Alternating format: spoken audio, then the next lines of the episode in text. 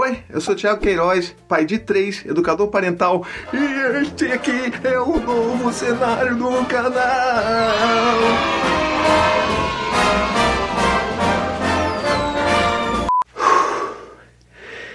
Eu não devia ter feito essas palhaçadas, tô um pouco fora de forma. E só para vocês saberem, né, assim, todo esse projeto, isso tudo foi muito bem pensado. E não foi pensado por mim, nem pela Anne, e sim pela Gabriela Cantu, nossa amiga querida do Cantu Interiores, que fez o projeto de design de interiores, não só daqui, mas da casinha vírgula, que a gente está retomando, como você pode ver. Então a gente vai mostrar mais detalhes muito em breve, quando as coisas já estiverem mais completas, tá legal? Bom, o vídeo de hoje que eu queria conversar com vocês era sobre essa questão de ter mais filhos do que as pessoas consideram normal, vamos botar assim.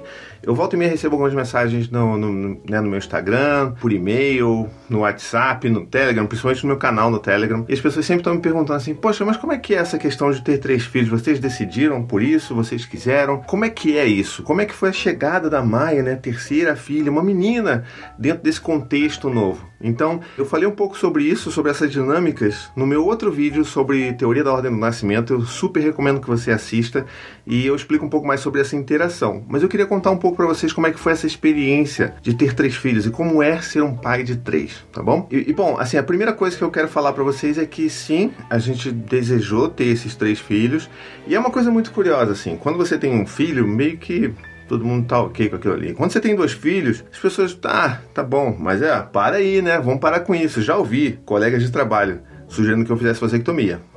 Pois é, as pessoas se preocupam assim. Um cara que eu não converso sobre nenhum tipo de intimidade me sugeriu isso. Então, é isso que as pessoas pensam quando é, você começa a ter um pouco mais de filhos do que né, todo mundo imagina que seja o normal ou o que você deveria ter. E a questão é, a gente decidiu ter muitos filhos e por vários fatores, assim, eu sempre fui contra, na verdade, né, então assim, eu, é, quem me acompanha mais tempo, quem principalmente ouve meu podcast, Tricô de Paz, sabe que eu já falei em alguns episódios, tipo, não, jamais, terceiro filho nunca, vamos ser minoria aqui em casa, qualquer votação a gente vai perder. E aconteceu que veio a Maia. E acho que foi uma decisão muito nossa, assim, a Anne sempre quis ter uma família grande e eu, eu amo ter uma família com a Anne. Então, por que não a gente fazer isso? E eu acho que foi uma coisa muito maravilhosa passar por essa experiência com os meninos maiores, sabe? E foi uma, uma experiência bastante interessante, porque afinal de contas a gente estava vivendo isso de novo, mas com os meninos maiores, né? Então, assim, eles puderam participar muito mais da gestação. Eles palpitaram os nomes, a gente escolheu os nomes juntos e foi tudo muito delicioso. O Dante, então,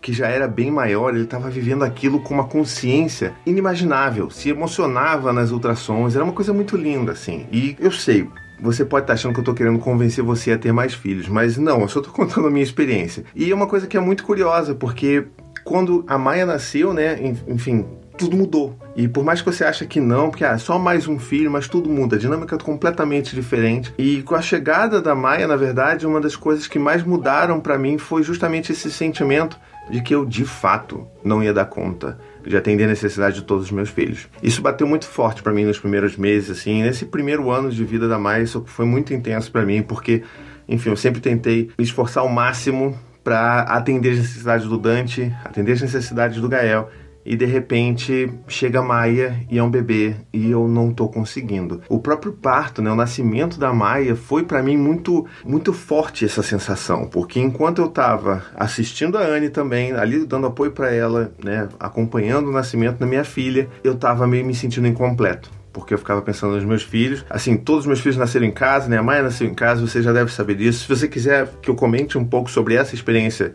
eu posso fazer outro vídeo, então deixa aqui nos comentários. Mas o fato é que enquanto eu estava com a Anne, acompanhando todo aquele processo que é tão lindo ver aquela transformação da mulher enquanto ela tá parindo, sabe?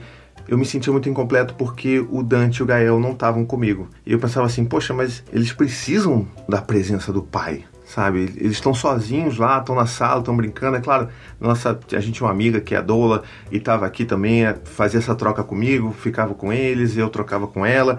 Mas sempre quando eu estava com a Anne, eu me sentia bem por estar ali, bem por estar acompanhando o nascimento da Maia, mas me sentia devendo para os meus filhos porque eles eu sentia que eles precisavam da presença do pai nesse momento para saber, né? Às vezes tá com medo, tá preocupado, né? Enfim, precisa do pai. E o pai sou eu, né? E todas as vezes que eu tava com eles, eu me sentia muito também em débito com a Maia, com a Anne, por não estar tá acompanhando, sabe? Então essa coisa de, sabe ser um pato?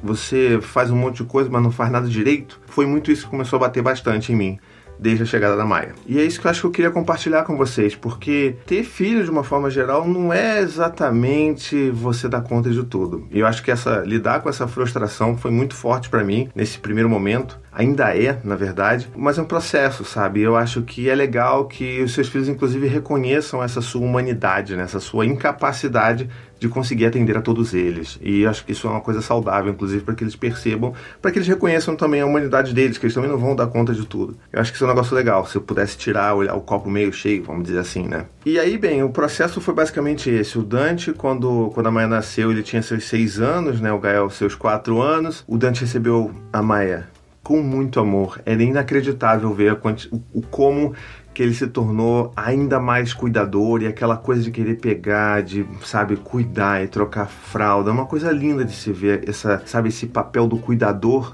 desabrochando no Dante. Por outro lado, Gael, ele tinha 4 anos, ele ainda não era uma criança tão grande assim, então ele ainda tem algumas dificuldades, como eu falei no meu vídeo, né, de teoria da ordem do nascimento e ainda é difícil que ele cons consiga entender qual é o papel dele, essa coisa do irmão do meio, de querer ser diferente do mais velho, do mais novo, e também de se reconhecer ainda como caçula e de ter perdido esse lugar de caçula, né? De ter o colo sempre da mãe disponível, ter o meu colo sempre disponível. Então agora é essa coisa do, né, de você ter um bebê no colo. Então ó, o bebê tá mamando, a Maia tá mamando na mãe, ou a Maia tá no meu colo, tá chorando, tá comigo. Então para ele ainda foi muito difícil entender essa, essa perda de disponibilidade, essa perda do colo que não podia mais ser 100% do tempo presente para ele. É triste, a gente se sente mal e culpado por causa disso, mas é um processo também da vida. E o Dante não sentiu tanto isso porque, um, ele é maior, né? E dois, porque ele já passou meio que por isso quando o Gael nasceu. Então ele meio que tá acostumado saber dividir essas coisas. O Gael não, ele dividia certas coisas com o irmão, mas ele ainda era o caçula, né? Ele ainda foi o bebezão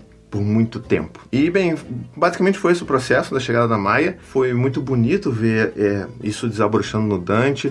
O Gael, ele, por mais que ele tivesse essa dificuldade, ele amava, ele ama muito a Maia. Então era bonito também de ver ele queria pegar. E aquela coisa que você fica meio com medo, né? Porque a criança é meio. não consegue dosar muito bem a força, o, o aperto, o colo.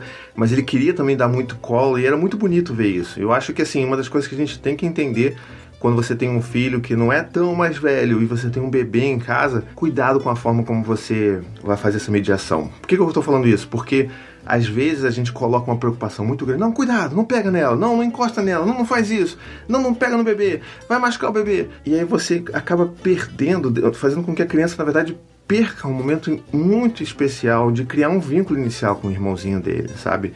Eu sei que a gente tem que tomar cuidado, mas a gente não pode também deixar, ó, oh, não passa, não toca, fica longe, não sei o que, fala baixo, parará. Porque aí você começa a criar também uma associação de algo ruim, né, com a chegada da Maia, né, a chegada de um bebê para aquele irmão. Então a gente tem que tomar muito cuidado. Eu sei que a gente precisa ter cuidado, de fato, são bebês, são frágeis, mas a gente também tem que cuidar com a forma como a gente fala. Então, ao invés de vetar muito o acesso, chegar, vem cá, filho, deixa eu te ajudar então. Você quer dar colo? Então, senta aqui no meu colo e a gente vai dar colo junto pro bebê.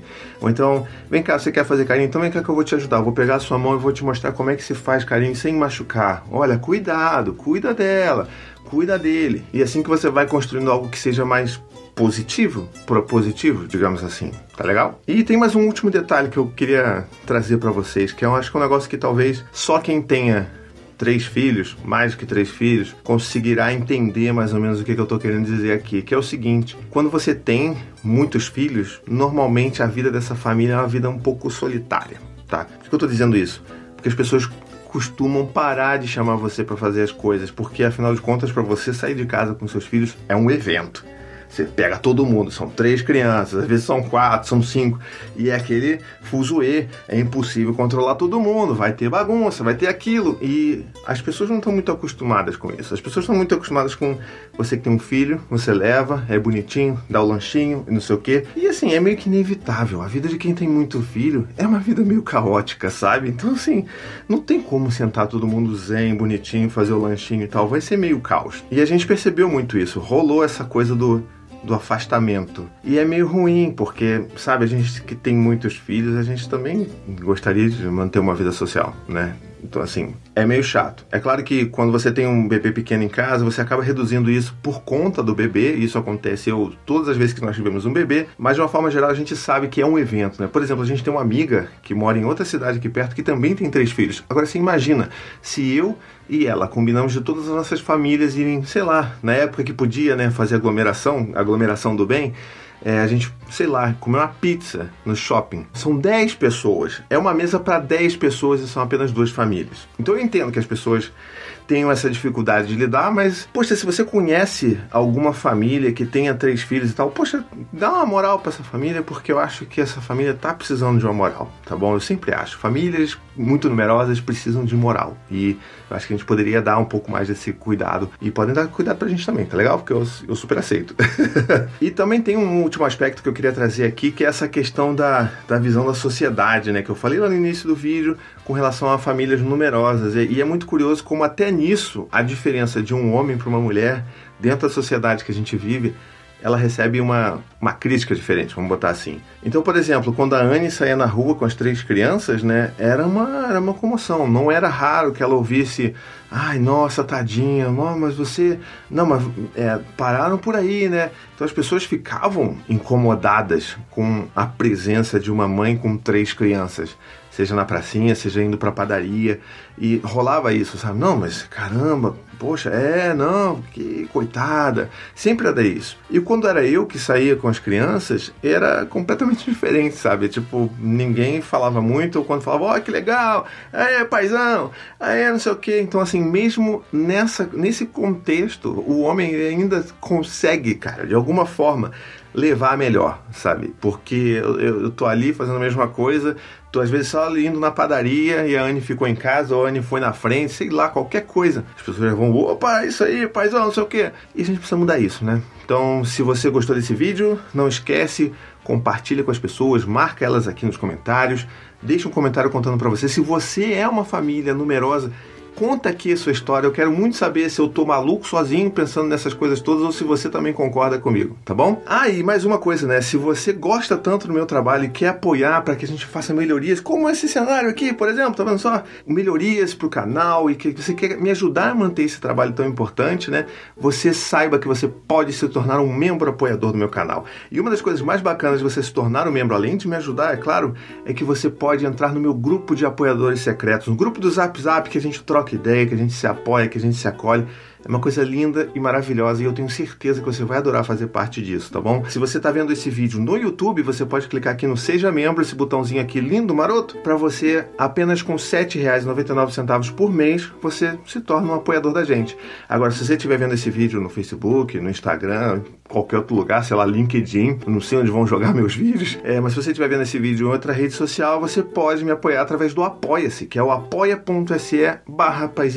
Vai lá, tá tudo explicado eu tenho certeza que você vai sentir melhor em apoiar um trabalho que você curte e também participar desse nosso Zap Zap Supimpa, tá bom? Então é isso, gente. Vou indo por aqui. Estou ansioso para fazer mais vídeos com esse cenário maravilhoso, ansioso para contar mais sobre essa obra que aconteceu aqui e a gente se vê. Um beijo, até a próxima e tchau, tchau. To the 25 senators who just voted against U.S. veterans and their families, you flip-flopped, voted no on the Honoring Our Pact Act. You know it provides medical help to vets, makes amends to veteran families who lost children to recklessness. You voted yes just days ago. Why the flip flop? Don't put politics ahead of vets and their families. To everyone listening, contact your United States senators today. Demand they vote yes. Make the Honoring Our Pact Act law now. Paid for by SO.